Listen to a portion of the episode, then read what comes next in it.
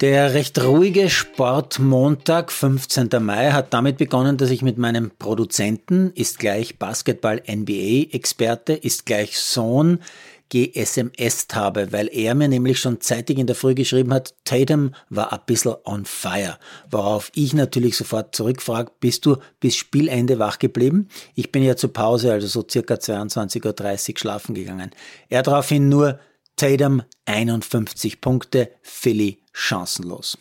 Na bitte, hat also Tatum mit seinen Boston Celtics die 76ers mit MVP Embiid mit einem überlegenen Sieg in Spiel 7 in den Urlaub geschickt. Der Vollständigkeit halber die Halbfinalpaarungen. In der Nacht von Dienstag auf Mittwoch beginnt das Duell Nuggets gegen die Lakers. In der Nacht von Mittwoch auf Donnerstag dann das zweite Conference Final Celtics gegen Heat. Nach der Aufarbeitung der NBA-Nacht mit meinem Sohn hatte ich dann einen Termin bei einem Politiker, der als großer St. Pauli-Fan gilt. Kann ich sehr gut nachvollziehen, alleine schon deshalb, weil St. Pauli seine soziale Ader auch wirklich groß ausspielt. Wer Details wissen möchte, einfach auf die Homepage schauen oder diverse Social-Media-Accounts durchgehen. Ist wirklich sehenswert und eigentlich nachahmenswert, was St. Pauli da so macht.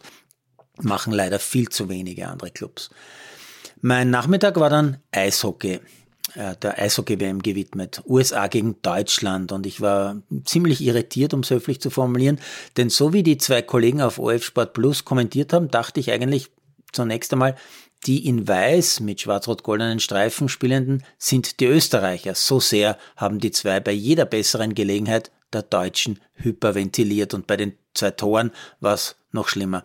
Aber es war eben nicht Österreich, sondern Deutschland, die gegen die USA gespielt haben und die Nordamerikaner haben in einem recht guten Match 3 zu 2 gewonnen. Daher gönne ich mir jetzt einen Blick auf die Tabellen und zwar vor den Abendspielen.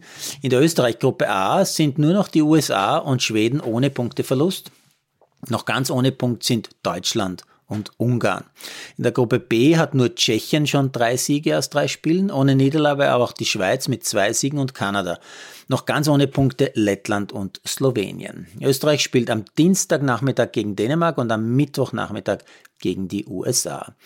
Ja, und beim Giro war heute Montag zwar Ruhetag, trotzdem gibt es eine Top-Meldung zum Giro. Der Führende in der Gesamtwertung, nämlich der Belgier Evenepoel, der gestern erst das Einzelzeitfahren gewonnen hat, ist positiv auf Corona getestet worden. Und, welch Wunder in einem Profisport, wo es um sehr, sehr viel Geld geht, sein Rennstall Quickstep hat den belgischen Jungster aus der Tour rausgenommen, als gesundheitliche Vorsichtsmaßnahme. Ja, es gibt also doch noch ganz vereinzelt die Manager mit Empathie und einem Blick auf das Wesentliche, auf die Gesundheit.